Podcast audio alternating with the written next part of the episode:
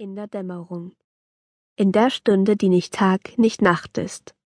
Am Rande des Waldes. Ein weißes Haus steht ganz allein wie ein einsames Licht mitten in der Finsternis. Die Schatten haben sich zurückgezogen. Jetzt liegen sie schlafend unter den Bäumen im Wald und unter der großen Birke, die sich an den Brunnen mitten auf dem Platz lehnt. Nein, der Schatten der Birke schläft nicht. Er bewegt sich. Über den Hof auf die Steintreppe vor dem Haus zu, wo er sich hinsetzt. Der Schatten ähnelt einem Mädchen. Es ist zu dunkel, um sie deutlich erkennen zu können. Aber wenn jemand sie hätte sehen können, würde er denken, dass sie traurig wirkt. Jetzt flüstert sie etwas. Wenn jemand sie hätte hören können, er würde sagen, sie hätte einen Namen geflüstert. Der klang wie Geigenhansel. Aber niemand hört sie. Und vielleicht flüsterte ja sowieso niemand. Vielleicht war es nur das leise Rauschen der Bäume. Und vielleicht war es gar kein Mädchen, sondern einfach nur ein Schatten, der keine Ruhe fand. Unter dem frühdunkel werdenden Herbsthimmel in einer Stadt auf einer Straße geht ein Junge so schnell er kann, ohne zu rennen. Er ist wohl elf, zwölf Jahre alt, aber etwas klein für sein Alter. Er hat einen Geigenkasten dabei. Der schlägt ihn bei jedem Schritt gegen das rechte Bein. Eine Schar Jungs folgt ihm. Sie machen quietschende Geräusche wie kranke Katzen. Kreisch, quietsch. Den Anführer nennen sie Kürre. Die anderen lachen, wenn er lacht. Sie grölen, wenn er grölt. Spiel doch was, Geigenhansel. Geigenhansel mit seiner Fiedel. Kreisch, quietsch. An einem gepflasterten Hinterhof verlieren sie das Interesse und verschwinden um eine Ecke. Der Junge mit der Geige geht in den Hinterhof, geht auf dem Kopfsteinpflaster an drei überfüllten Mülleimern und einer Wäscheleine mit grau-weißen Bettlaken vorbei. Im Treppenaufgang bleibt er einen Moment lang stehen und schnuppert, bevor er die Treppen erklimmt. Er hofft bis zum Schluss, dass der Geruch nach Fischpudding aus einer der Wohnungen im Erdgeschoss oder im ersten Stock kommt.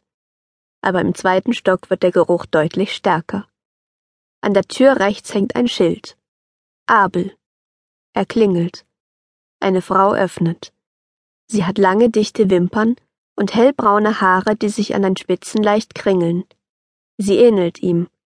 Sie macht einen Schritt zur Seite, so dass er fast in den Flur hineinfällt. Du bist ja ganz außer Atem. Bist du gelaufen? Mama, die ärgern mich. Was sagen sie denn? Kreisch, quietsch und so. Geigenhansel mit seiner Fiedel. Kümmer dich doch nicht um die. Bestimmt sind sie nur neidisch. Ach was, das sind sie ganz bestimmt nicht. Aber ich scheiß auf die. Die sind doch allesamt nur Schneckenschleim. Aber Hansel. Nenn mich nicht Hansel. Ich heiße Johannes. Erstes Kapitel in dem Johannes an einem Tag aufwacht, der ganz offensichtlich nicht sein Tag ist. Es war Ende Oktober, es war ein Dienstag, und es regnete. Das erste, was Johannes beim Aufwachen bemerkte, war das Geräusch des Regens, der aufs Dach prasselte. Er setzte sich auf sein Bett auf und spähte zum Fenster. O je, das schüttete ja wie aus Kübeln. Wie sollte er da in die Schule kommen? Noch ehe er die Mülleimer erreicht hätte, wäre er bereits ertrunken. Johannes rutschte wieder unter seine Decke, ganz drunter, und zog sich die Decke über den Kopf. So blieb er liegen und lauschte. Dem Regen draußen. Den vertrauten Gluckerlauten von der Kaffeemaschine in der Küche. Grü, die plapperte. Mutter, die antwortete. Einer Tür, die geöffnet und wieder geschlossen wurde. Vater ging ins Bad. Johannes schloss die Augen, ganz fest, so dass ein Farbfeuerwerk hinter seinen Augenlidern abgebrannt wurde. Mit geschlossenen Augen konnte er auch die Geräusche in sich selbst hören. Brrrt, sagte es. Pss und klick. Es war richtig schön in ihm drin.